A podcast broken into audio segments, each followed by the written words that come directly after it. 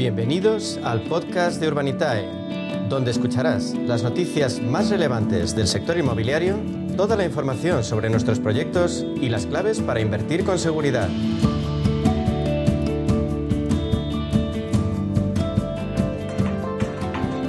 Bueno, pues vamos ahora con nuestro espacio inversión inmobiliaria y PropTech con Urbanitae. Vamos a daros las nuevas claves financieras que están cambiando el sector inmobiliario gracias a la transformación digital. Y por supuesto, ¿quién mejor para contarnos qué se cuece en este sector que Diego Bestar, consejero delegado y fundador de Urbanitae? Vamos a darle la bienvenida. Buenos días, Diego. ¿Qué tal, Meli? Buenos días. Un placer, como siempre. Bueno, pues la verdad es que comenzamos hoy el programa hablando de dos PropTech. Siempre estamos hablando, Diego, con rondas de financiación, pero es que eh, se han cerrado dos nuevas rondas de financiación recientemente. Una de ellas es Ukio, que ha levantado 27 millones de euros, y otra, el Ibayer Rive, que antes conocíamos como CODIT y que hemos hablado alguna vez contigo, y que acaba de cerrar también una ronda de financiación por 23 millones de euros. Bueno, pues la verdad es que estas rondas de financiación son sin duda pues una buena señal de que pese a la precaución que, tienen todos los inversores ahora con la situación económica que tenemos, pero bueno, pues parece que el proceso sigue siendo atractivo, ¿no, Diego? Sí, sin duda. Eh, yo creo que como tónica general podemos eh, observar que el mundo de las startups o de las empresas tecnológicas eh, está sufriendo un varapalo importante este año pero, pero es verdad que en el sector PropTech estamos viendo que, se siguen cerrando rondas. Para que nos hagamos una idea, las rondas que mencionas sitúan a las empresas casi con total seguridad en valoraciones superiores a los 100 millones de euros. Cuando vemos una ronda de 20 y pico millones, pues normalmente estamos hablando de que en una, en una ronda se suele ampliar capital en alrededor de un 15% del valor y un 15 o un 20% del valor, o sea que estamos hablando de empresas que ya eh, están en cifras de valoraciones de, de, 100 millones o más. O sea que, que bueno, eh, esto lo que indica es que sigue habiendo apetito, apetito inversor eh, por, por las PropTechs que, que comentamos. Los iBuyers siguen siendo los que levantan rondas más grandes.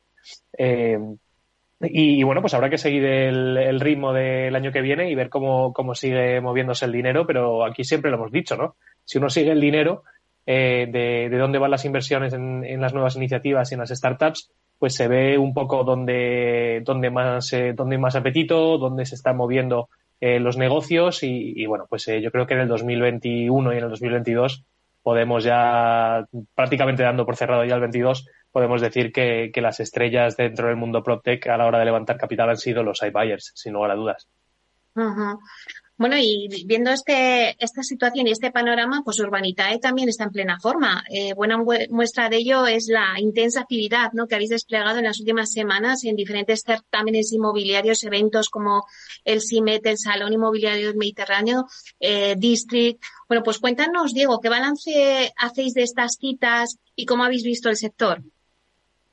Pues la verdad es que estas citas han sido muy buenas. Eh, tanto el CIMED como, como The District, como alguna otra más a la que hemos acudido, em, han sido muy productivas. Y tal lo hablábamos eh, después del District, que, hablamos sobre, sobre ese evento en Barcelona, eh, liderado por Juan Velayos. Además, bueno, la verdad es que fue un, evento muy, muy productivo, muy activo, donde hubo muchísimo movimiento y, y donde en Urbanitae específicamente, pues notamos un, un interés muy marcado, ¿no? Por players del sector tradicional eh, constructoras de toda la vida, incluso bancos. Bueno, nos encontramos con prácticamente todo el mundo y, es verdad que este año pues ya nos conocían bastante más eh, y bastante mejor que, en años anteriores. O sea que, que, bueno, Urbanitae también se va haciendo mayor y ya nos van conociendo los, eh, los players tradicionales y sobre todo pues notamos una, un ambiente muy positivo dentro de, de, de, la situación en la que se encuentra la economía y las proyecciones y predicciones que tiene la gente, ¿no? Entonces, el mundo inmobiliario, por lo general,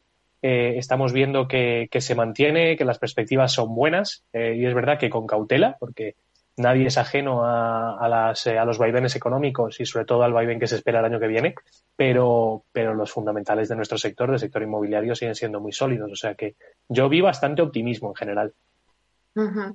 Bueno, el otro día, Diego, cuando hicimos el debate hablando de, bueno, pues qué va a pasar, ¿no? En el próximo año de 2023 con la financiación alternativa, eh, comentabas que el sector promotor necesitaba 10.000 millones de euros de financiación. Entre los últimos proyectos que habéis lanzado, ya contáis con promotores, pues eh, como, bueno, pues Gestilar, Domo, bueno, muchos se me viene a la cabeza, ¿no? Y, y además que habéis repetido con ellos, ¿no? Eh, han repetido con Urbanitae para financiar sus promociones. Eh, luego también ha habido otros nuevos que, que han entrado como, como Itan Partners, como Conforogar. Pues la verdad es que yo creo que es una señal de que la financiación participativa se está consolidando como alternativa para obtener liquidez. Sí, sin duda. Eh, por un lado tenemos a los, a los promotores con los que, como bien dices, hemos repetido ya.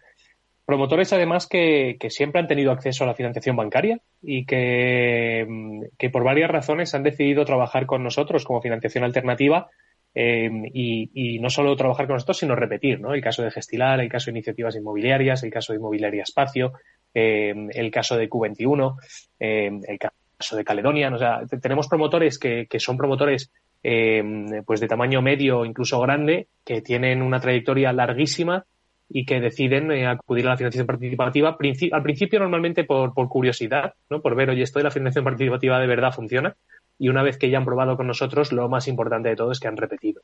Entonces, eh, sin duda, Meli, algo que era totalmente excepcional y novedoso se está convirtiendo en algo habitual y recurrente para, para estos promotores y sobre todo para también muchos nuevos promotores nuevos que están acudiendo a Urbanitae para, para financiarse.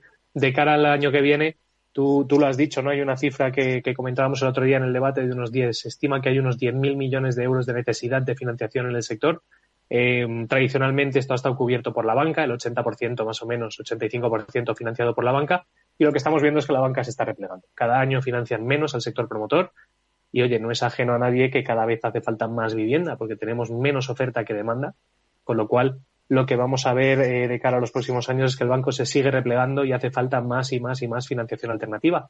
Y, bueno, por un lado están los fondos, que también nos acompañó un fondo de inversión en el debate de, de hace un par de semanas, pero, pero hace falta más, hace falta más eh, vías de financiación y con Urbanitae pues esperamos ser una de ellas y una muy importante. Bueno, y ya para terminar, Diego, háblanos de vuestro último proyecto, un activo Prime en La Moraleja, en Madrid, que además hoy tenemos eh, un debate sobre, para analizar un poco el residencial de lujo. ¿Qué acogida tienen este tipo de proyectos enfocados al lujo entre vuestros inversores? Y también si hay algún pequeño avance que nos puedas hacer ya de próximos proyectos ahora que ya se acaba ya el año. Pues mira, la, el proyecto que comentas es un proyecto muy especial. La verdad es que es un, estamos eh, entrando, bueno, a través de Urbanitae vamos a financiar eh, un préstamo a un promotor para que termine una obra. Pero no es una obra cualquiera, es que es una de las casas más lujosas de nuestro país. Hablamos de una, de una vivienda que tiene nombre propio y cuando una vivienda tiene nombre ya sabes que es especial, se llama la Casa de la Cascada. Invito a, al que nos esté escuchando que, que, haga una búsqueda rápida sobre esta casa en La Moraleja, en, en el barrio de lujo de Madrid y es una casa, la verdad es que espectacular. Eh, una de las casas más, eh, más eh, espectaculares, más lujosas de todo, eh, todo la moraleja, que ya es decir. Y, bueno, vamos a entrar eh, todos en grupo para financiar tres millones de euros para que el promotor constructor que está llevando a cabo esta, esta promoción pueda terminar la obra. Lleva ya el 60% construido. Y, bueno, pues la verdad es que esto demuestra, por ejemplo, un, la, la, potencia de, de, de, lo que trae Urbanitae a la mesa, ¿no? Para el pequeño y mediano inversor. Hablamos de, de una promoción eh, o un préstamo que le vamos a hacer al promotor al 8,5% de interés, es decir, el, inversor va a recibir el 8,5% anual eh, sobre el dinero que aporte. Eh, vamos a darle 3 millones de euros, pero la garantía que hay detrás, que es esta casa, está valorada en 7 millones y medio. Es decir, tienes más que cubierto el doble de lo que estamos dándole eh, como garantía eh, con hipoteca de primer rango. O sea que el nivel de garantía y seguridad es muy elevado y al final pues los intereses que se reciben están en el 8,5%, que no es para nada un, interés bajito. O sea que eh, de cara a la rentabilidad para los inversores es muy buen proyecto eh, y para el promotor es excelente porque al final pues tiene una vía de financiación rápida y flexible como es la nuestra para poder terminar el proyecto y no tener que seguir descapitalizándose porque hasta ahora eh, todo el capital que, ha, que se ha invertido ha, ha, salido del bolsillo del promotor. Así que bueno, nosotros se encuentra un socio que acompaña. Y volviendo al lujo, pues la verdad es que lo que notamos en nuestra base inversora, eh, ya estamos a punto de superar los mil, eh, las mil personas invertidas en este proyecto, o sea que se ve claramente que hay un apetito. Y la tónica general es que la gente dice, mira, los tipos de interés afectan a todo el mundo, el Euribor y las hipotecas suben, pero para el que se compre una casa de 17 millones de euros le va a importar poquito el Euribor. O sea que es, es un sector, el del lujo, que es eh, contracíclico en cierta manera y en ciclos como el actual, pues probablemente ese soporte o incluso llegue a subir un poco. O sea que, bueno, las perspectivas son buenas. ¿Y algún pequeño avance para este cierre ya de año? Pues tenemos un proyectazo en Madrid que vamos a sacar dentro de poco, en zona, zona también de lujo, eh, por la zona del barrio de Salamanca aquí en Madrid, y, y, ya sería pues el broche para cerrar un año, la verdad es que muy, muy bueno. Madre mía, o sea que vamos a cerrar el año pues de lujo, precisamente, ¿no, Diego? así es, así es, en todos los sentidos, la verdad.